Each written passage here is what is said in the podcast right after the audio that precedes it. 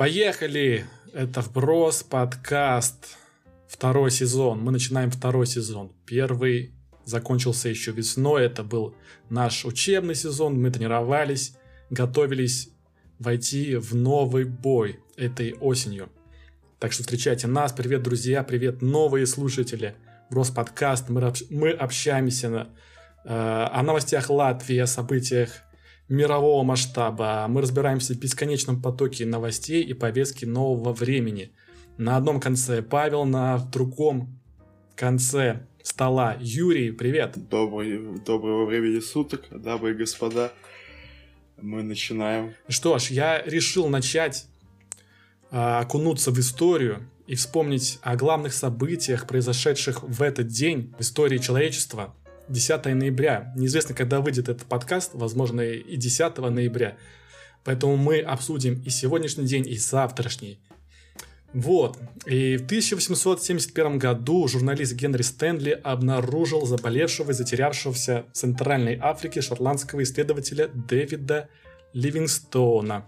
Ливингстон примечателен тем, известен чем, что он искал исток реки Нил а нашел исток реки Конго. Э, в 1971 году никто не знал, где находится этот исследователь, жив ли он вообще, и была направлена экспедиция Это на поиски как его. Колумб, который искал Индию, но нашел Америку и назвал индейцев индейцами.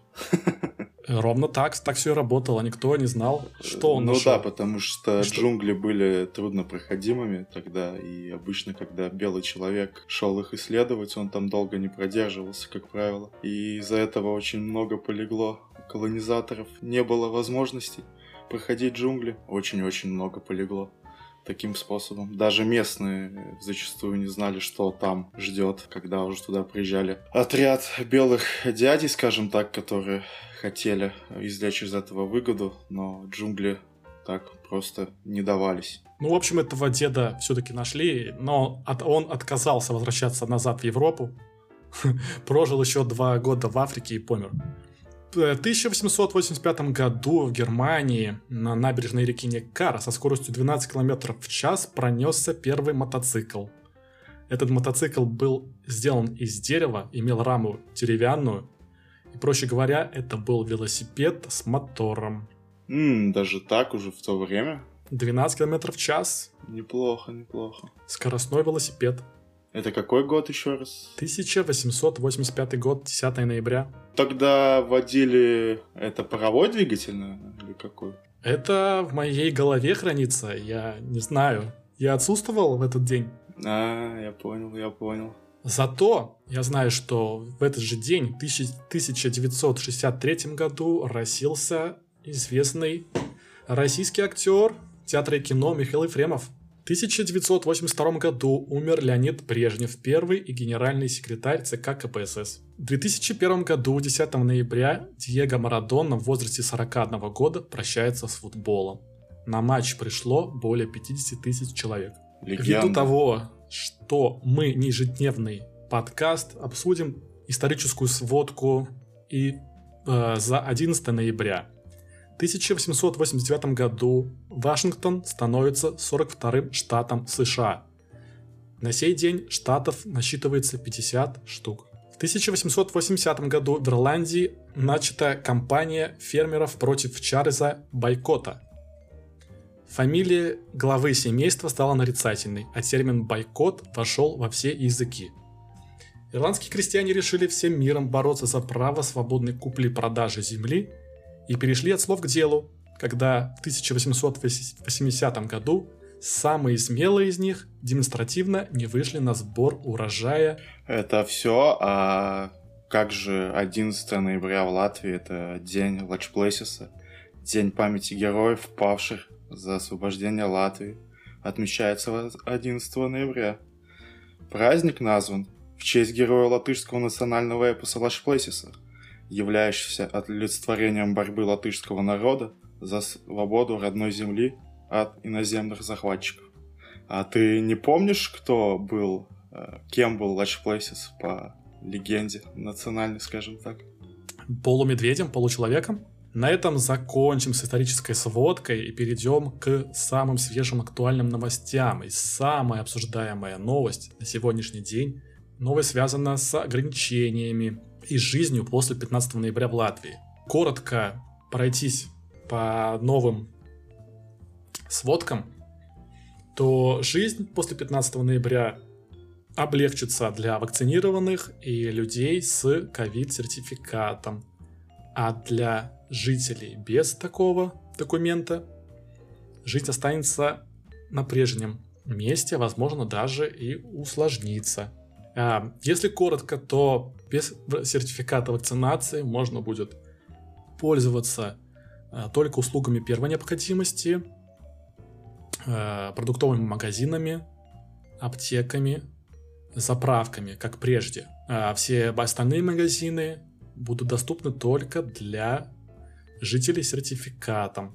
Появится возможность проводить спортивные соревнования в зеленом режиме, а международные соревнования будут проводиться в желтом режиме. Мы, жители с сертификатом, возвращаемся к тем ограничениям, которые были до введения локдауна, до 11 октября.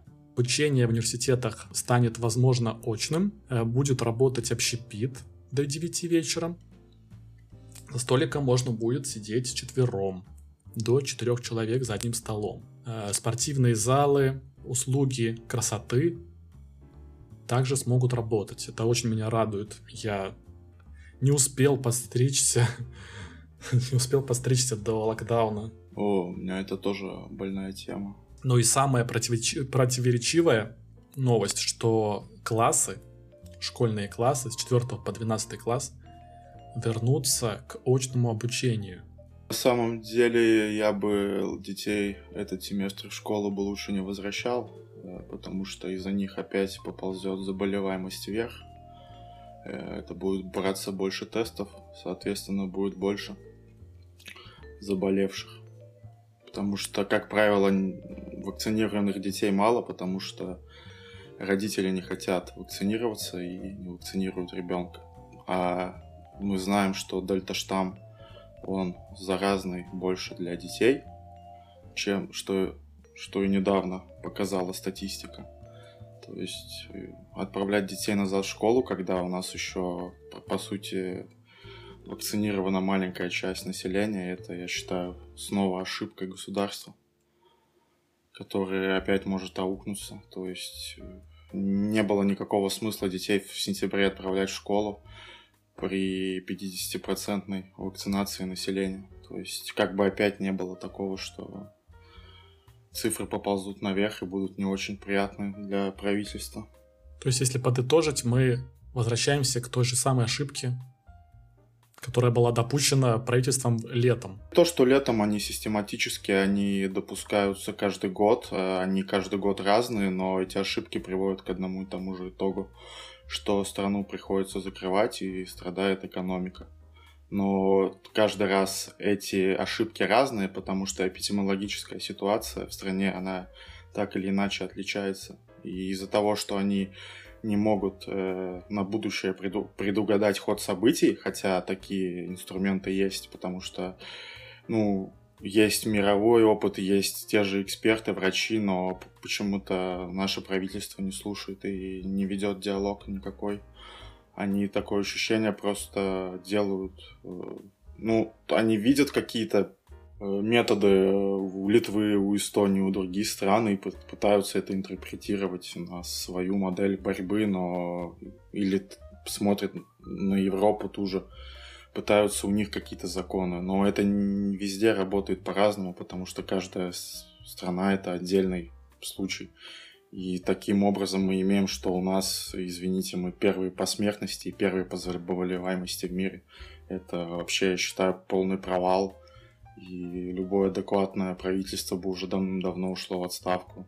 Потому что, ну, люди не профессионалы. У них есть все ресурсы для предотвращения данной ситуации, но они каждый раз сливают, пускают, а потом, когда уже поздно, они начинают что-то делать, что крайне неэффективно. Давай откатимся к лету, вспомним вообще ход событий. У нас было лето, было малое количество заболевших, малое количество летальных исходов. Э, у граждан и у правительства было время на передышку, целое лето, даже больше с мая месяца, 4 месяца. Но что мы сделали? Ничего мы не сделали. Мы сделали ничего. Хотя все предупреждали о третьей волне пандемии и о новом штамме индийского. Там два новых штамма, по сути, было. Дельта и индийский. Дельта-штамм, который фигурирует, он э, больше заражаемый среди детей. То есть, если ты детей запускаешь в школу, идет этот штамм, они заражаются, приходят в семьи. То есть один человек, допустим, заражает отца, мать, может у него еще сестра, брат, может там с дедушкой, бабушкой живет. Все, у школьников берутся тесты, много положительных тестов, и из-за этого растет процент, доля. И мы получаем цифры, которые не должны были получать, если бы мы не загоняли детей в школу. Это одна ошибка. Давай снова, снова пойдем, пойдем по ходу действия с лета. Летом была поставлена цель э, достигнуть 70% вакцинации э, жителей Латвии. Такая цель не была достигнута. Также все понимали, что еще столкнулись весной а, с нехваткой койко-мест в больницах. Мне кажется, за лето можно было построить какие-то лагеря, расширить, расширить больницы. Даже не за лето, это надо было делать уже при первой волне пандемии, потому что уже тогда были исследования, люди говорили, что это не на год, не на два, это на лет пять.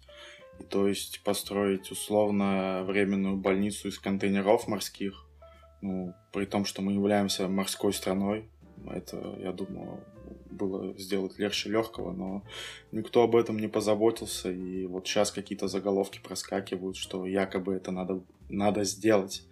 Но люди, уже третья волна, все идет по кругу, и вы никак не можете просто сделать самые базовые обычные вещи. Ты знаешь цену морского контейнера, что она подорожала пять раз, так что я не сказал бы, что это очень легкий и дешевый способ ну, понимаешь, если не дешевый, но государство все равно найдет э, способ на этом заработать. Ну ладно, хорошо. Смотри, следующий пункт, который можно предъявить государству. Частная медицина могла взять на себя какую-то какую часть заболевших, тем самым помочь э, государственным больницам и учреждениям медицинским. Ты понимаешь, в чем тут дело, да? Смотри, ты даешь э, частной клинике государственные деньги на то, чтобы они работали с этими, так скажем, заболевшими.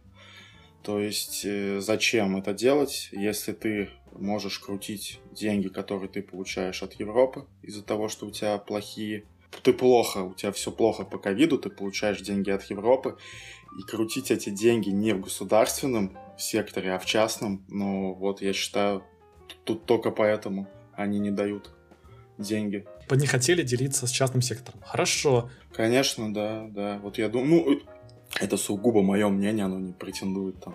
Хорошо. Что по поводу пункта о семейных врачах? Нагрузка легла больше всего на кого? На семейных врачей. Нужна ли им была бы помощь или финансовая поддержка? Финансовая, конечно. Но ничего сделано не было.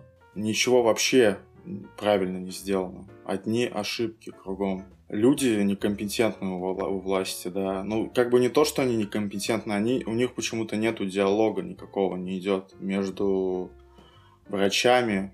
Только вот неделю назад ты мог убедиться в этом, когда ассоциация врачей Ассоциация врачей показала свое недоверие э, к министру здравоохранения. Ну, вообще ко всему кабинету министров, скажем так. Э, как бы надо понимать, что у нас министр здравоохранения это, ну, чисто номинальная фигура.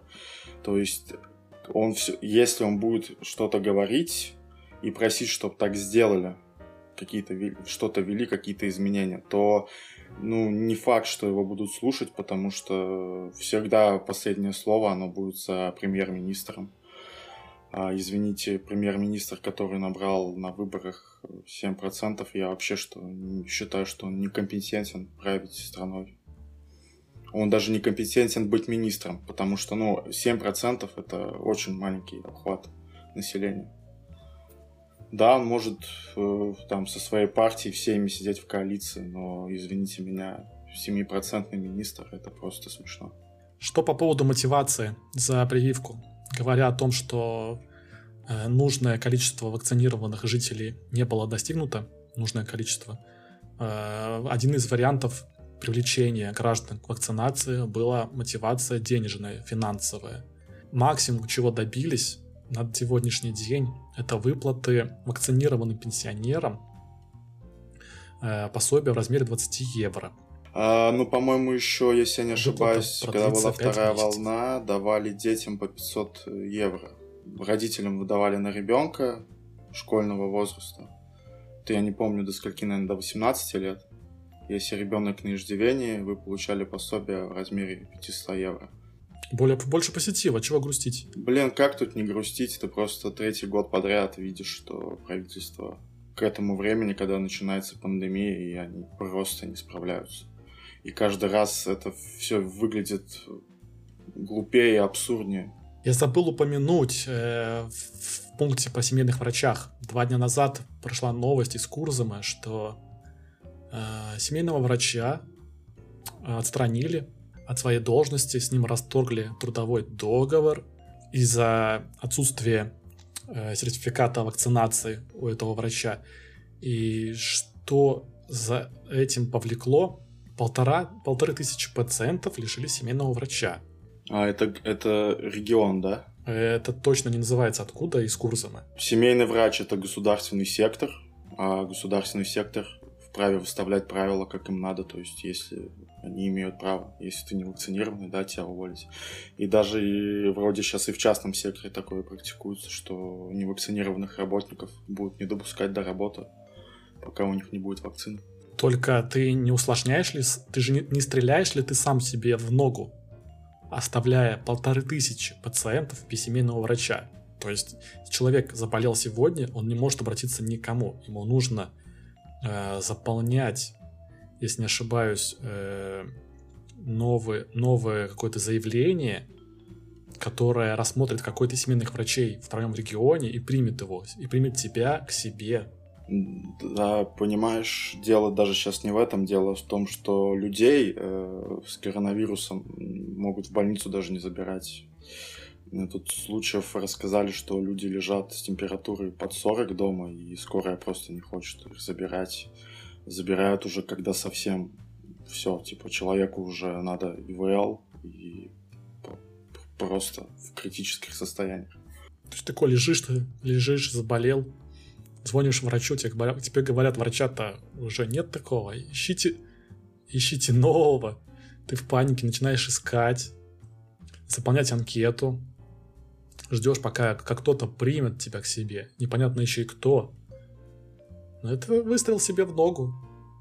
Ставят палку себе в колеса. Также вчера Сейм признал э, еще одну поправку, которая предусматривает уголовную ответственность за получение или хранение поддельного сертификата вплоть э, до лишения свободы до года жителей с поддельным сертификатом обнаруживают все больше и больше. Я сам лично встречал даже группы которые рекламируют свои услуги. Э, на сегодняшний день эта услуга стоит до 500 евро, если не ошибаюсь, о вакцинации. А просто о тесте 100-200 э, евро. Сидеть, ну, так получается, нас к этому готовили. Они к этому шли, к этому шли очень плавно и, и дошли до этого. Все, теперь ты будешь ущемлен в правах, если не сделал вакцинацию. И как бы ты тут не говорил, что это нарушение прав человека, в Европе мы видим такую же, точно такую же картину в некоторых странах. Теперь вопрос главный. Э, можем делать ставки. Когда случится следующий локдаун? И не поспешило ли правительство с выведением, с облегчением ограничений?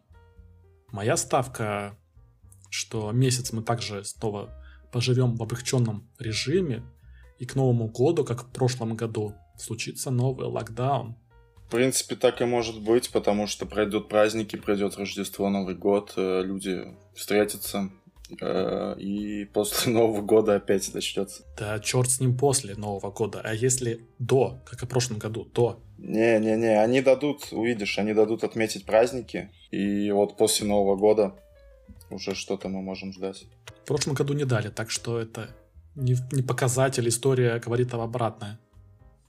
И самое страшное, что людям это никак не компенсируют. Вот чем проблема. Просто куда уходят деньги, я не понимаю, на борьбу с коронавирусом. То есть они на это должны выделяться. Уходят на агитацию к вакцинации. Ну да, на пару плакатов. На целый подкаст. Мы открыты к тому, чтобы рекламировать вакцинацию. Обращайтесь к нам. К сотрудничеству. Плавно перейдем к более позитивным новостям, более смешной новости. 28 октября э, Бюро по борьбе с коррупцией КНАП запустило социальную кампанию «Айсберг коррупции». Наверняка все видели уже. И главным объектом э, данной социальной акции был айсберг, установленный на реке Даугава. Все наверняка видели этот кусок, так сказать, айсберга камня какого-то. На вид, конечно, это все выглядело как будто такой какой-то каркас облили пеной, покра... облили пеной строительной и покрасили белый цвет, либо накрыли тканью белого цвета. На айсберг было потрачено 145 тысяч евро из кармана Бюро по борьбе, с, по борьбе с коррупцией. И этот объект должен был простоять в реке до декабря, до дня борьбы с коррупцией. Однако, что-то самое смешное, спустя неделю айсберг пожелтел. Э, уже смешно, что айсберг за 150 тысяч поменял свой цвет. Айсберг, который был установлен коррупционным агентством, да, бюро. Мало того, три дня назад, выходные, э, айсберг вообще пропал из реки. Возможно, он уплыл на демонтаж. Возможно, его сняли для реставрации. Так нет.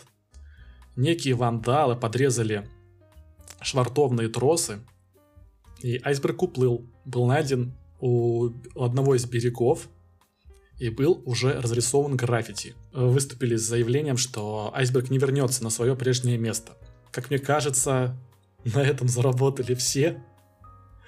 И это очень это смешная, смешная ироничная история как э, бюро по борьбе с коррупцией хотело сделать все как лучше, а все вышло как всегда. Ну, я не знаю, может, э, правительство тратит на это деньги, чтобы КНАП ставил айсберги, и во время локдауна народу было весело наблюдать за этим. Я не понимаю. По сути, Даугаву можно превратить в такой музей имени Кнаба, где они будут выставлять всякие экспозиции. То есть, по сути, на кусок пластика было выкинуто 150 тысяч денег налогоплательщиков. И это мы еще как бы не знаем, сколько точно. Потому что там, я думаю, сумма варьируется. Люди, которые борются с коррупцией. Ну, не люди, а подразделения. А кто должен рассматривать э, этот вопрос, как ты считаешь? Связанный с бюро. Вот это уже сложно, понимаешь? Типа, сами, сами до себя принципе, опыт есть. Так что да, традиция. Можно и попробовать.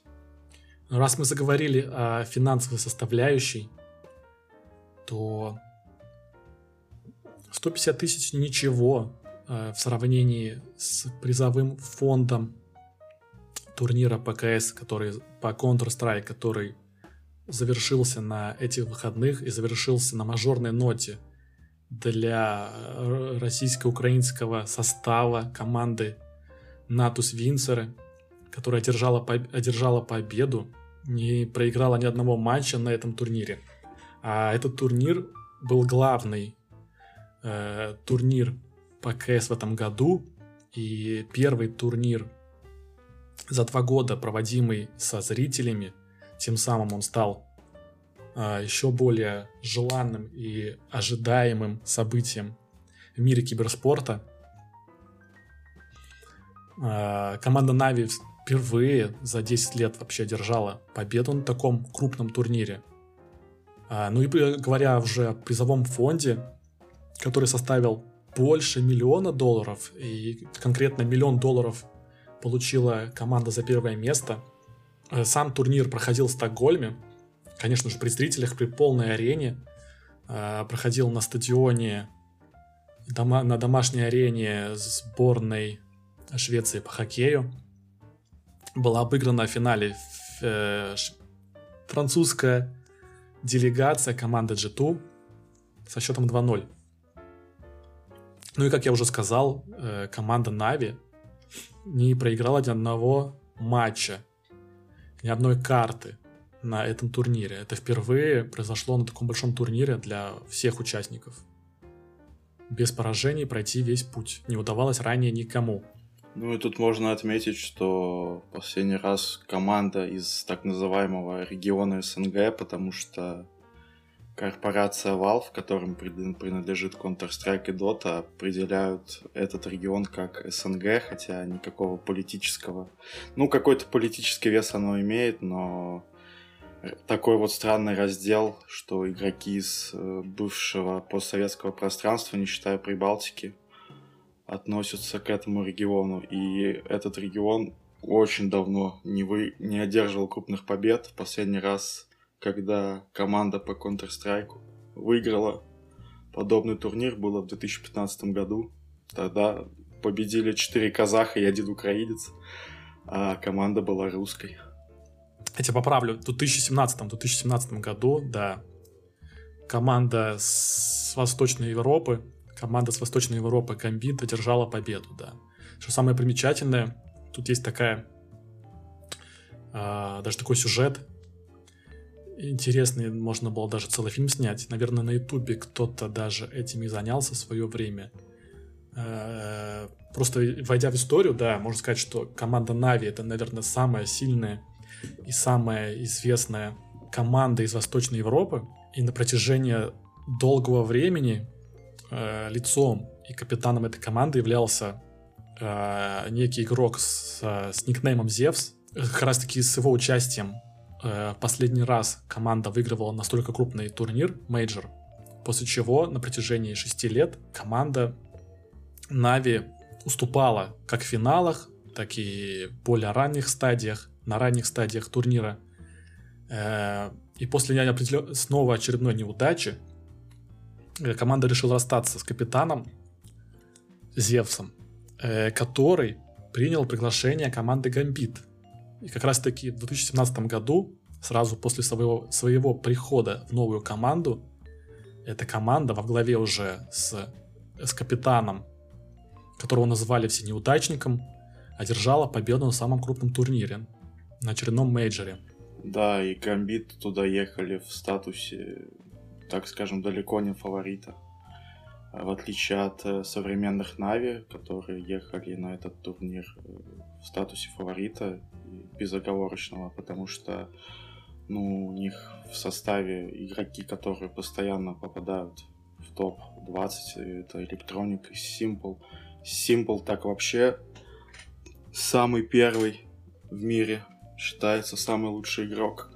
И он в нереальной форме, и просто Нави приехали и сделали то, что должны были сделать. Команда по Counter-Strike состоит из пяти человек, и шестой, э, шестой элемент команды — это тренер. Э, команда Нави состоит из, наполовину состоит из э, россиян, наполовину из украинцев. В команде Нави также играет самый, наверное, прославленный, известный, самый известный игрок с Восточной Европы, и на данный момент являющийся самым сильным игроком. Киберспортивный рейтинг э, самых лучших игроков. Каждый год выходит двадцатка лучших игроков. И Simple не один раз был там номер один. Самый, самый сильный игрок мира на протяжении последних лет э, играет в команде Нави. И что, что вот единственное, чего не хватало для утверждения его статуса как раз-таки наличие медали и кубка с мейджора, который сейчас он по праву завоевал. Миллион, да, миллион получила команда. И если вам кажется, что это очень большой выигрыш, а, то просто имейте в виду, что во второй популярности киберспортивной игре Dota призовой фонд и приз за первое место в разы больше. Если поправь меня, 17 миллионов было выплачено 18 миллионов только выиграл чемпион, общий призовой фонд 40. То То есть, если ты занимаешь самое последнее место, ты уже себе гарантируешь 100 тысяч. Почему так в Доте сложилось? Почему в Counter-Strike меньше призовой? Э, потому что там другой способ, как так сказать, сбора этого призового. Каждый год э, Гейб Ньюэлл сказать так называемый компендиум, э, который покупают обычные игроки, и 20% от этой суммы покупки идет призовой фонд International. Таким образом, он в этом году собрал 160 миллионов. Да, мы делим на 4, и 40, 40 миллионов из этих ушли в призовой фонд турнира. Вот такая вот система. Но если вы считаете, что есть какая-то несправедливость в киберспортивном мире, то в КС у игроков зарплаты, они есть такие тоже, кроме выплат за призовые за турнир э, у игроков также имеются зарплаты, и в КС они исторически больше, чем у дотеров. Нет, тут тоже в зависимости, какая организация, во-первых, и во-вторых, еще в ЦС получают команды деньги с продажи стикеров. Это памятные наклейки. Каждый раз, когда выходит мажор, выходят новые наклейки. И фанаты покупают эти наклейки, за счет чего э, организации получают тоже какую-то сумму энную. Может, даже иногда больше, чем сами призовые на мажоре. То есть э, топ 8 команд э, с крупного турнира мейджор получают свои индивидуальные наклейки. Это кибер... Э, как они? Digital наклейки. Это не физические наклейки, это digital наклейки. И эти наклейки имеют лимитированное количество, из-за чего их стоимость иногда превышает и деся... Э, сотню долларов, сотню евро. Ну, там до тысячи доходило. Бывало, что команды, которые попадали в топ-8 мажора, э, они разваливались, прекращали свое действие. Даже тег сам. То есть у тебя, по сути, есть наклейка команды, которой больше нет. Из-за этого она в цене очень подскакивала. Да, все коллекционное стоит дорого. Пользуется большим спросом. Но хотелось бы вернуться к Доте. Чемпионат мира, так называемый по Доте, за International, как его называют. Э, тоже выиграла команда из так называемого СНГ региона, э, где три россиянина и два украинца. Они выиграли 18 миллионов в финале, одолев ПСЖ LGD 3-2 в пяти картах. И вот если Нави у нас были, ехали в качестве фаворита, то команда Team Spirit имела шансы на победу где-то к 1 к 40. То есть ну, в них никто не верил. Э, это там один опытный игрок и четыре вообще молодых игрока, которые на профессиональной сцене Доты год-полтора, не больше. То есть э, менеджер собрал из молодых игроков состав, который очень дико выстрелил. Так что это была просто неожиданность. Это как вот снег, лавина из ниоткуда. Просто приезжают молодые ребята и наказывают весь Дота Бамонт на интернешнале. Просто раскатывают без шансов.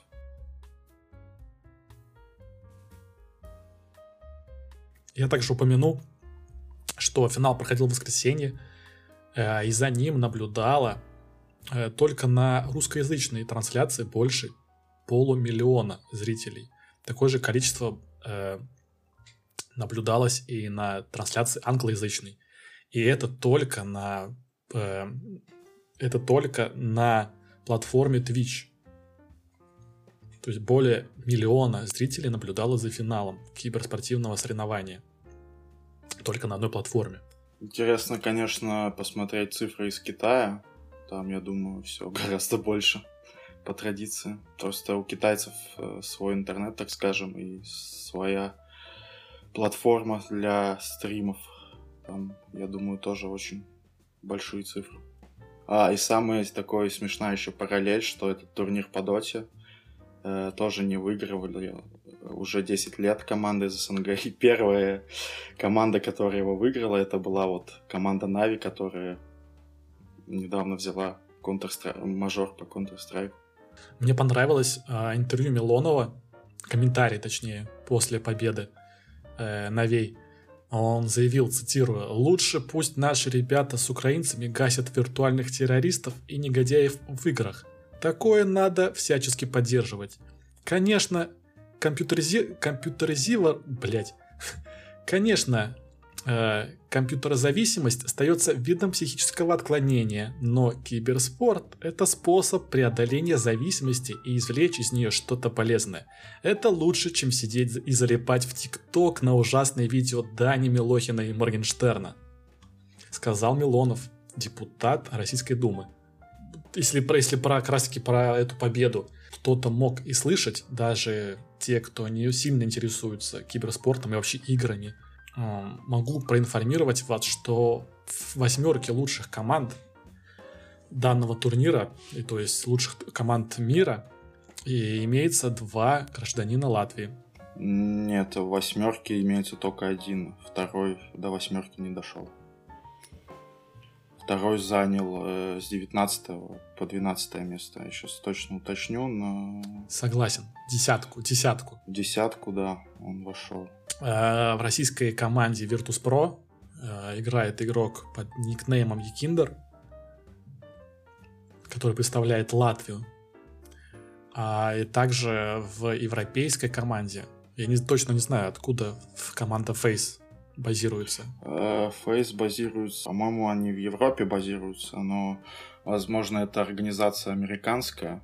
Я точно вот, говорить не буду. Суть в том, что это такой микс из э, различных национальностей, европейских национальностей. Вообще это суперзвездная команда с такими уже э, легендами. Леги... Ну, старичками, да, людьми понюхавшими, так сказать, порох легендами Counter-Strike, да, в этой команде играет Бруки, тоже представляющий Латвию. Броки будет правильно. Броки, да, извиняюсь перед Броки, Броки. То есть в странах Прибалтики э, Counter-Strike становится все более популярным. И даже в нашей стране уже два игрока есть в топе. Да, и есть также литовские, эстонские игроки, которые тоже ну, показывают более-менее. Хороший уровень. Мне понравилось выступление команды Virtus.pro. Не знаю, я вообще не следил давным-давно за, за киберспортом, но вот так вышло, что на этом турнире я посмотрел три целых э, игры Virtus.pro, так совпало, и мне, мне понравилось их выступление. Кстати, насчет Virtus.pro это тоже очень такой сильный тег, э, знаменательный, скажем так. И вот они в CS, в Counter-Strike заняли, так сказать, пятое-восьмое место. И на International по доте они тоже заняли топ-6. И это тоже очень большая сумма. То есть, как бы мы наблюдаем то, что идет СНГ, э, эра, начинается команды из СНГ, так называемой, называемой территориальной принадлежности. Э, очень-очень выигрывают много и попадают на призовые места крупных турниров. То есть, если вы сейчас в данный момент играете в какую-то игру, и, возможно, вас привлекает киберспорт, стоит обратить на это внимание и влиться. Сейчас самый пик, самое то время, особенно если вы живете в нашем регионе, в нашей стране. Э, найдите Броки, найдите э, и Киндера, напишите им, спросите, может, вам помогут. как-то посодействует вашему э, росту. Да, не, на самом деле люди, которые хотят э, врываться в киберспорт, они ну, как бы знают, что им делать, надо просто играть, играть, играть, и рано или поздно тебя заметят. Если ты хорошо играешь, если ты действительно... Ну, ты будешь понимать, что ты хорошо играешь. И все. Если у тебя есть много времени и желания, я думаю, как бы тот же успех Team Spirit, где люди вообще не, были ни о чем, их никто не знал, кто они, что они. Просто вот за год, за полгода с самых низов прорвались и выиграли деньги. Да, ну, как бы даже дело не в деньгах, даже то, что это самый крупный турнир по доте, и наконец-таки русскоязычная команда, так скажем, из СНГ выиграла его. То есть пример потрясающий. Ну а кто не воспринимает киберспорт. Э, в Латвии завершился чемпионат по футболу. Если кто-то еще за ним следит, это был супер, это был супер смешной э, год, эпичный, эпичный. Я даже параллельно следя, э, пассивно следя за предыдущими чемпионатами, такого еще не видел. Это мега эпично, это то, тоже в какой-то степени даже иронично, что э, произошло в начале года произошло расширение лиги, была добрана, добрана еще одна команда, э, но турнир завершило всего 7 команд из 9. Мы как-то уже весной тоже уже рассказывали про команду Ноа Юрмала, э, которая была отстранена дважды во время во время чемпионата. Ну, на самом деле, латышский футбол — это огромный цирк. Э, вот та же ситуация была с командой. Я не знаю, я так и не понял до конца, которая армянского происхождения, которая имеет три команды в разных чемпионатах. Вот, вот, про нее и речь, про нее и речь. Про нее речь. Мы уже, мы уже посвящали этой команде э, небольшой временной слот в нашем подкасте. Но начну с того, что чемпионат завершился, выиграл его впервые в своей истории, в, в короткой истории клуб РФШ.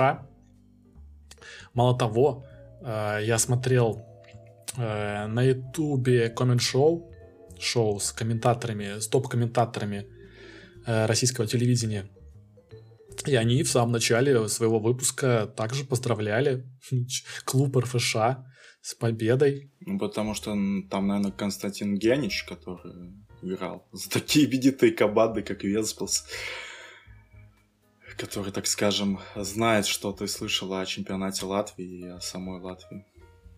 То есть это популяризирует, так сказать. Ну, во-первых, э, это, во-первых, заказуха была. Это была заказуха, конечно же. Во-вторых, э, владельцы просто клубов Рига и РФШ тесно связаны с комментаторами российскими, в том числе с Геничем, который передавал привет владельцу РФШ. Э, в том числе Нобель тесно связан э, с владельцем Спартака Юрмала, небезызвестный владелец Спартака, это Марко Трабуки, друг Нобеля, ну и тому подобное. Ну вот. Вообще мне очень странно вот эта вещь, как э, наши чиновники пока еще не взялись за футбол. Явно такой прослеживается след, который не идет не по вектору нашего государства. В врознь, так сказать, с национальной идеей.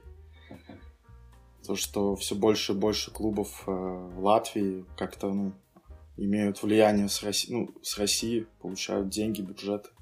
Ну так вот, под ито... э, подводя итоги чемпионата 2021 года, э, РФШ в 2016 году э, вступил за место небезызвестного футбольного клуба Сконта в ряды участников высшей лиги. Э, и впервые в этом году оформил золотой дубль и впервые стал чемпионом Латвии. Да, предыдущие годы не поддавалась им эта позиция. Всегда оставались они э, за ФК Ригой, а до этого за ФК Ю, э, Юрмалой, за ФК Спартаком. Да и весь турнир, вообще чемпионат впервые, ну не впервые, так, редко такое бывает, э, битва шла до последнего тура, и до конца сражались две команды РФШ с Валмерой. Валмера, по моему мнению, это откры... не то что открытие, она каждый год становится открытием и не перестает удивлять. Она идет по лестнице такой по нарастающей, заняв сначала четвертое место, в прошлом году заняв третье место, а в этом году оставшись на второй позиции и всего-то ничего в четырех очках от, первой, от первого места, от чемпионства. Я считаю, единственный, по-моему, самый крутой тренер э, в чемпионате давно уже, это Томас Перти. Именно такого человека нужно звать в сборную. Я не думаю, что он согласится тренировать сборную. Зачем ему, кому кому нужно тренировать 115-ю э, команду э, в рейтинге УЕФА, да? Но в Латвии это самый сильнейший тренер, которым должны заинтересоваться точно э, в футбольном союзе Латвии. Ну и разочарование этого года это ФК Рига, несменный, несменный чемпион Латвии. Рига, команда с самым крупным бюджетом, с огромным бюджетом. Команда, которой строится нереальная база в пеньки, многомиллионная база. Я слышал суммы 25 миллионов недавно. Команда мало того, что не смогла завоевать чемпионство, так она даже не попала в зону Еврокубков, даже в Лигу конференции. Этот клуб не будет отбираться в следующем году. Это мега поражение, но и снова история повторилась тем, что клуб назначил звездного тренера в начале сезона Кононова, э, бывшего тренера Спартака московского. То есть это звездный специалист. И Краснодар он тоже, по-моему, тренировал. Краснодар, да, это суперзвездный специалист. Для нашего чемпионата это просто какой-то нереальный уровень, нереальная э, фамилия громкая. Специалистом Рига, по-моему, провела где-то треть сезона, после чего Кононов покинул э, Латвию. Не, причины неизвестны, по семейным обстоятельствам. Э, после этого Рига снова оказалась без тренера. Каждый сезон повторяется такая ситуация.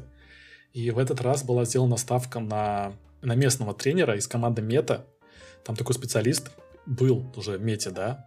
Рихардс, он всю, всю жизнь провел в Мете, а Мета такой клуб, который еле-еле всегда держится, типа, вышки, но при этом у него получается воспитывать молодежь на каком-то уровне. Там приезжают и какие-то молодые игроки из-за рубежа, и местные какие-то звезды там возрастают. И этому тренеру всегда получалось растить молодежь.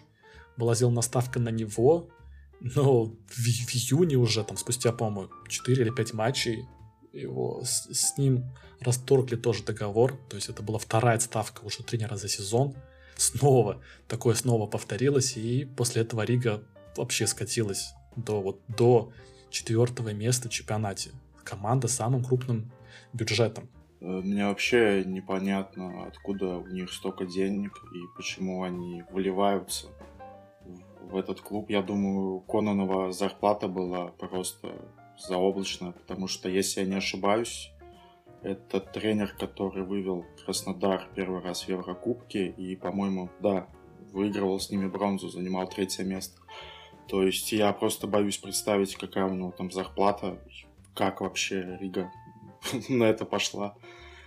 Ну, просто откуда деньги такие? Это, ну, а у Риги есть покровитель, владелец. Ну, опять-таки, да, из России, наверное, какой-нибудь бизнесмен. Да, да. Ну, да, да, это, конечно, ну, это... Да, все, все по классике. Вот я не понимаю, почему, куда наше правительство смотрит. А я считаю, все правильно. Если есть желание, почему? Вливаются огромные деньги. Почему тогда вливаются деньги в спорт, а те, те же вот бизнесмены российские не могут нормально вести бизнес? в Латвии. Видимо, и заинтересованные, в том числе в Федерации футбола. Ну, видимо, кто-то в высших эшелонах заинтересован, чтобы русские деньги вливались в латышский футбол, но пока, блин, никакого результата это не дает. Ты знаешь, что строят? Они строят в Пеньки базу на 25, за 25 миллионов, как по, по их словам. Там уже э, есть, имеется три футбольных поля, поля микс с микс травой, то есть натуральная смиксованная синтети- синтетикой. Консультировали специалисты, построившие стадион Тоттенхэма. И кроме того, там они планируют построить еще и стадион, уже с трибуной, для того, чтобы принимать матчи Еврокубков э, и с базой, которая будет всякие сауны, знаешь, там э, можно будет принимать различные турниры детской школы. Тоже касается РФШ. РФШ в том числе на другом берегу, в другой стороне Риги строит тоже свою школу, строит тоже свою спортивную базу. Ну вот просто ты понимаешь, что у одного клуба спортивная база, наверное, больше, чем общая капитализация футбольных каких-то вот стадионов и прочих там по региону Курзабы, я не знаю, это, это в одном месте сосредоточено. Я думаю, если там сложить всю стоимость стадионов там в Латгалии и вот прочих там запасных полей, баз, то, блин, там и 25 миллионов не наберется. Представитель компании занимающийся постройкой базы РФШ, сказал, что да, вряд ли они окупят вообще это все. Они просто строят и из-за любви к своему футболу. Не окупят, само собой. Если бы они строили еще как бы что-то делали. Ну, наверное, там будут какие-то тренировки для детей, детско-юношеский футбол развивать, то это окей, да. Да, пусть вливают, пусть вливают. И смотря по какой системе это все будет развиваться. Наша любимая Лепая вскарабкалась на третье место все-таки после смены тренера. Молодцы. А у меня такой вопрос. Вот, допустим, команда занимает первое место, она куда попадает в квалификацию? Лиги Чемпионов. Не, вот мне интересно, ты типа можешь, про... можешь проигрывать все матчи, заняв первое место и попасть в Лигу конференции, или как это вообще все работает? Первая команда отбирается в Лигу Чемпионов. Но она не может, проигрывая, слететь там в Лигу конференции. Нет, она попадает в очень раннюю стадию. Первую, по-моему.